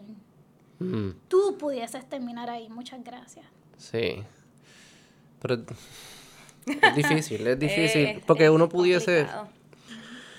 sí, hacer el argumento de que no es que yo no tenga compasión con esa persona, pero si tengo otros candidatos que no van a traer, es complicado esas situaciones y eso, incurrir en esos costos de que ausencia y eso. Es complicado, no estoy diciendo que es lo correcto, estoy diciendo que todas estas conversaciones son bien delicadas y bien, bien complicadas.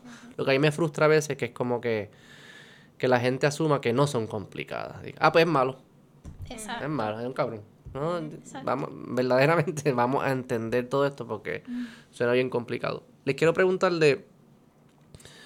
Tengo... eh, tengo... Yo fui empresario, tengo... Esto pues, es empresarismo también, tengo amigos que, que son empresarios. Hay algo ahí que no, todavía no he sido capaz de descifrar, que es...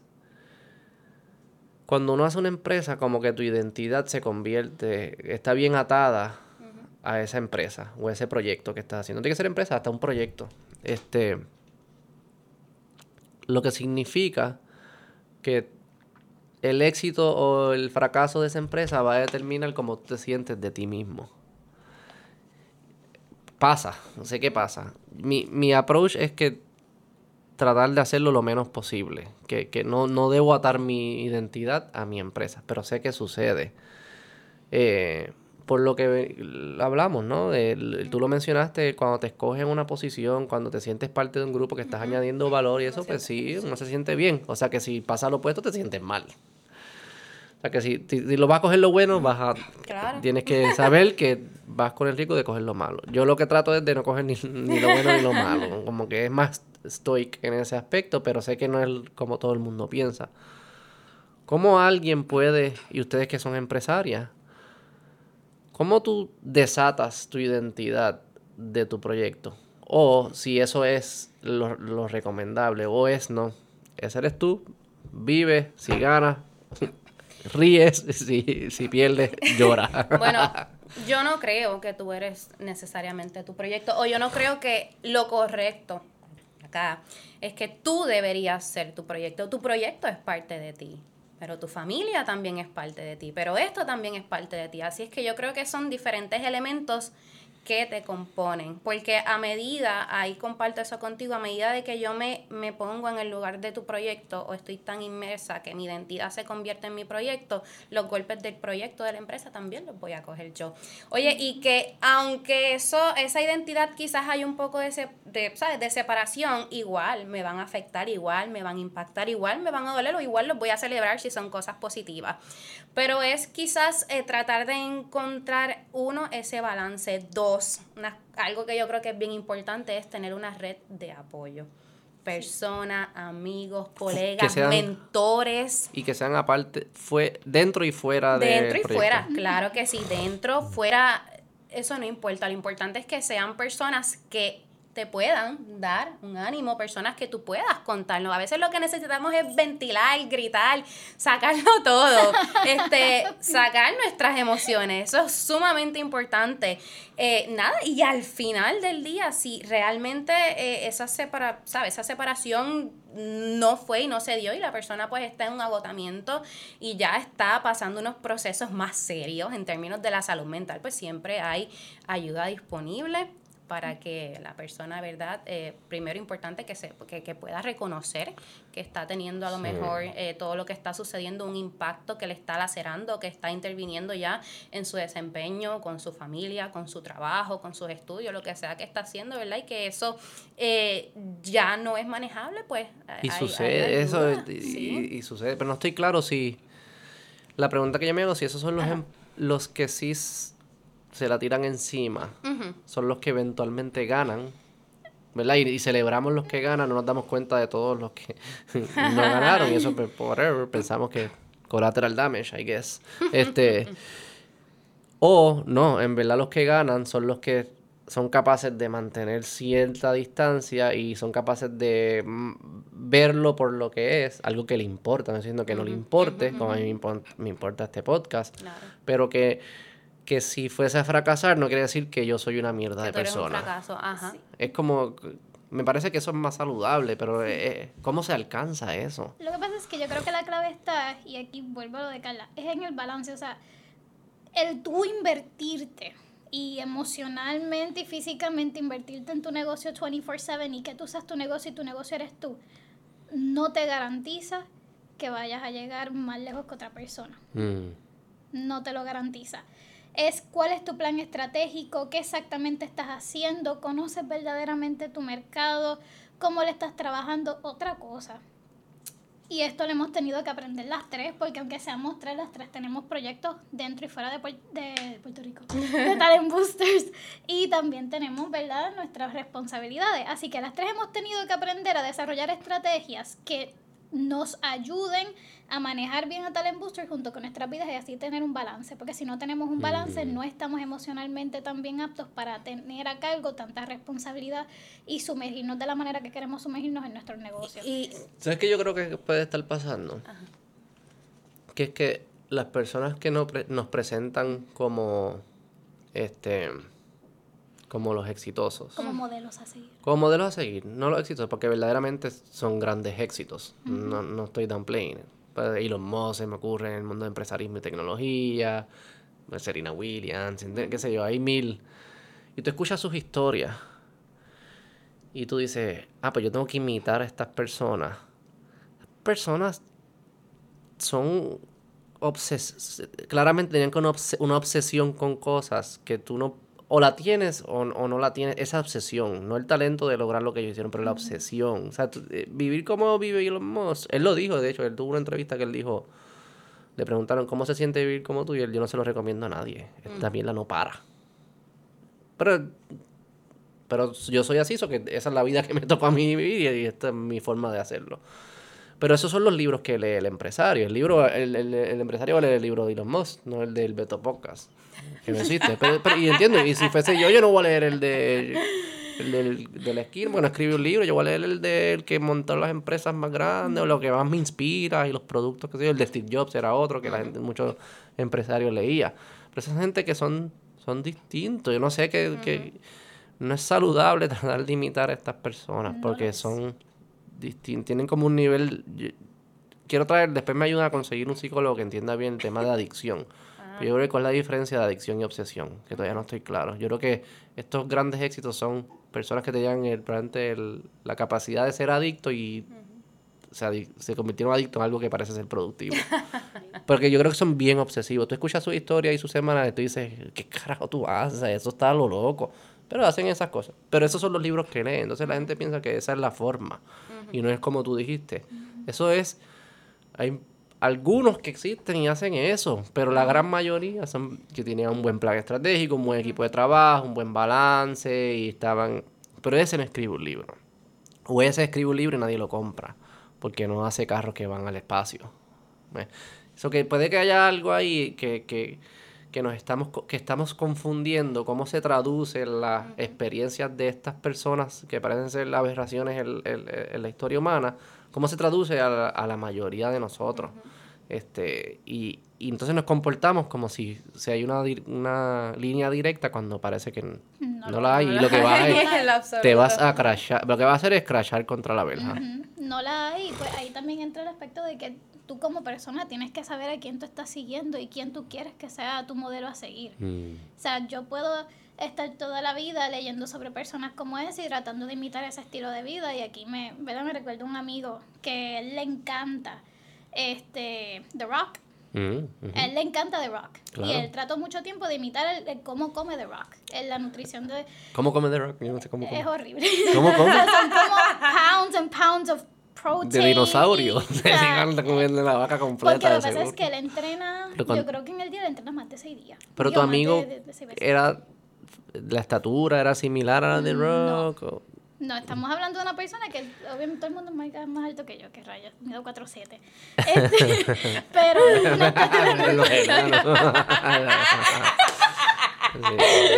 más alto que yo, todo más alto que yo. Este, pues él, o sea, es normal body type y él, su goal era llegar a la, a la estatura y a lo que era La de rock. estatura.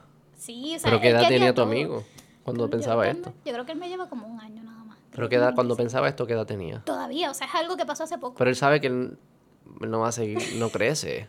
Uno no, uno no quiere, no, no digas el nombre, porque lo voy a insultar no, digas el nombre. Si llega a escuchar el podcast, él va a saber quién es. Porque Espera, caballito, no, no, cree, no deja de, si acaso te vas a ir para abajo, es lo que va a pasarle en un par de años.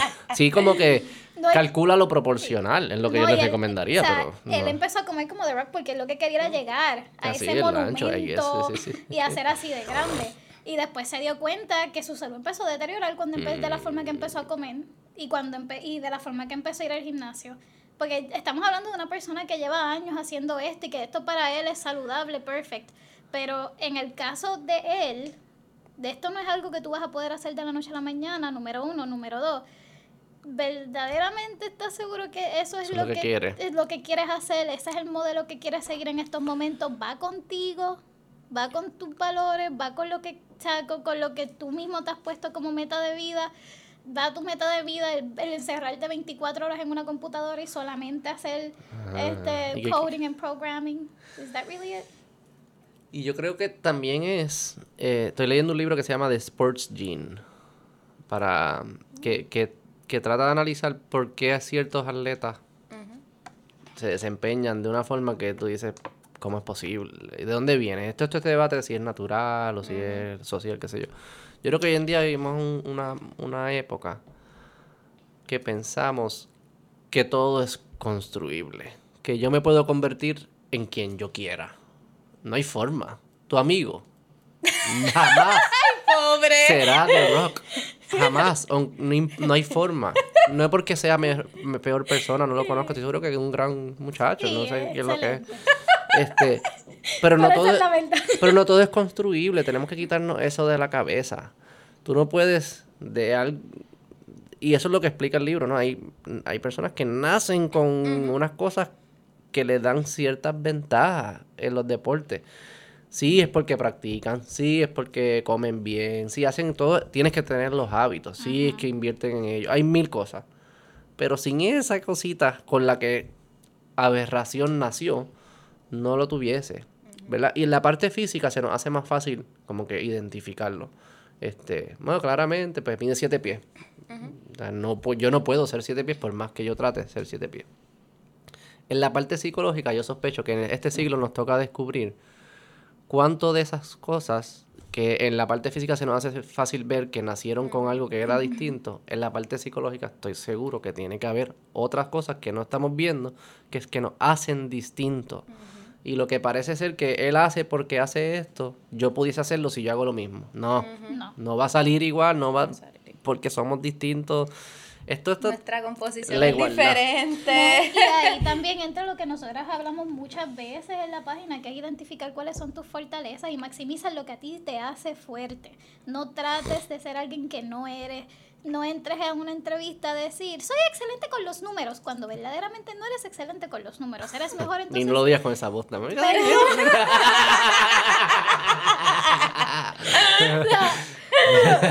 Exacto, tampoco. lo- el punto es que se entiende. O sea, y eso es algo que nosotros tocamos mucho, que sabes, o sea, cuáles son tus fortalezas, en qué tú, tú eres bueno y maximiza eso. Y algo que yo está, y, y hoy en día, en el, mientras más pasa el tiempo en la historia humana, más lo que hacemos es que tú solo tienes que ser bueno en una cosa o en pocas cosas. Tú no tienes que ser, es la especialidad, es lo que ha surgido en los, en los tiempos modernos. Ya no necesitamos que todo el mundo haga todo, es que alguien, tú serás el mejor en esto, puedes ser un, reto- un- sorry, un morón en todo lo demás.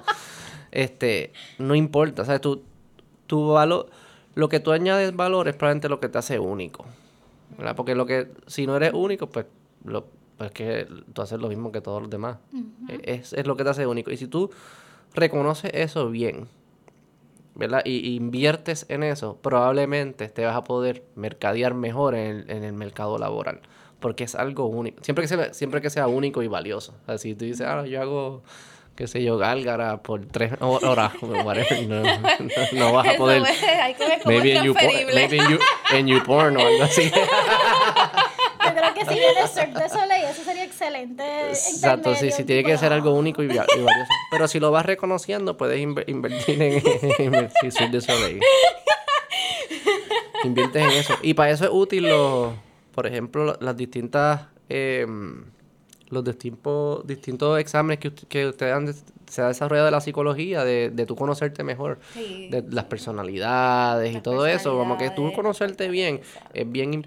es- también recomiendo que con tu pareja y eso, porque te ayuda a Ay, sí, entender. sí. A mí me pasa con, con algo que yo aprendí recientemente, yo tengo dos bebés, yo les conté, ellos lloran. y, mi, y cuando uno lo- le está enseñando a dormir, la- en verdad lo que tienes que hacer es dejarlos llorar. Le llaman sleep training. Porque hoy en día todo suena bonito, pero es déjalo llorar. es lo mismo que hacía tu abuela. Es exactamente lo mismo. Este, lo dejas llorar. A la mujer se le hace más difícil dejarlo llorar. Y uno siempre piensa, ah, es que, que la mujer siempre está muriendo, es débil, qué sé yo, whatever. No, no estoy diciendo que es, pero es lo, como que la, la noción que... No, yo me puse a estudiar. La mujer literalmente lo escucha más alto que el hombre. Y eso es un- algo que hemos desarrollado en la evolución. En la selva era importante que lo escuchara más alto, porque si el león se la va a comer, tienen que... ¿Ves? Pero yo estaba diciendo a mi esposa, chica, date quieta, no está llorando ni tan alto. Y, pero ella lo escucha mucho más alto de lo que yo escucho. O sea que hasta eso es distinto. Lo que parece que es lo mismo, no es lo mismo. Yo estoy seguro que tú ves cosas que yo no veo, yo veo cosas que ustedes no ven, escuchan, bla, bla, bla. Y cuando, cuando tú tienes una pareja te empiezas a dar cuenta de esas cosas bien rápido. Porque el- mi esposa me dice, vete a buscar eso. Y los hombres no encuentran nada. No es que yo no estoy, yo quisiera encontrarlo. No es como que yo estoy ahí parado 15 minutos viendo la caja. Como que, ah, no, estoy jodiendo a Carla. No, o sea, yo quisiera encontrarlo desde el primer minuto, pero después vuelvo a donde ella, mira, no lo encuentro. Y ella viene y lo encuentra en un segundo. Y pues yo no lo veía. No es- ¿Sabes? ¿Qué quieres que haga? Literalmente no lo veo. Pues Entonces tú empiezas a, a darte cuenta que es que somos distintos. Y al ser distintos, uno tiene que reconocer lo que te hace único, invertir en eso y desarrollarte. Y por como que eso, como que las nociones así de, de- de la igualdad y eso, yo, yo las entiendo como que en, en- en- en la ley y eso, igualdad ante la ley. Pero no vamos a ser iguales. Y yo creo que a, a mí no me gustaría tener una conversación con ustedes si ustedes fuesen igual que yo. Sería como hablar con mi cerebro. Porque es que voy a, o sea, es lo mismo. Estamos pensando lo mismo. Es lo que nos hace, lo que hace esto brutal, esta experiencia brutal, es que seamos distintos. Ay, Cerramos. yo creo. Sí, Dale. ¿La pasaron bien? Súper bien. ¿Algo más que quieras decir, Carla? No, todo bien, gracias, gracias y que se preparen para sus entrevistas a Por los favor. patronos que se han considerado, por favor, y a los que estén buscando trabajo, pues que, que se preparen para que, para que vean que lo van a poder hacer. Y el patrono no considerado va a perder eventualmente. patrón no considerado. Sí. Probablemente. Eso también es algo que se ha probado, el- como en la historia, como lo- lo- los distintos líderes. Si tú eres solamente abusivo de tu poder, tú perdías. Sí. Tú tienes que saber ser generoso, carrot and stick, de nuevo. ¿sabes? Ser una cosa nada más, vas a, vas a perder con la compañía del lado. No, y llamada importante a todos los patronos y a los departamentos de recursos humanos y es que aprendan también a adaptarse. Mm. Aprendan a adaptarse porque la generación que está entrando ahora viene con unas destrezas que son bien diferentes nomás para lo que han visto antes. Inclusive muchas de estas personas que están entrando ahora vienen ya hasta con sus propios negocios. Y eso es algo que de hecho ayer lo estuvimos hablando en un live que tuvimos y es el tu capitalizar esas fortalezas. No te asustes, no crees que te van a ir a robar los clientes ni a robar los, los huevitos. Capitaliza eso. Mm. Utilízalo a tu favor, por favor, y aprende a adaptarte de la manera más nice posible que te lo puedo decir. Es interesante, sí. Bien, son distintas la- ahora las...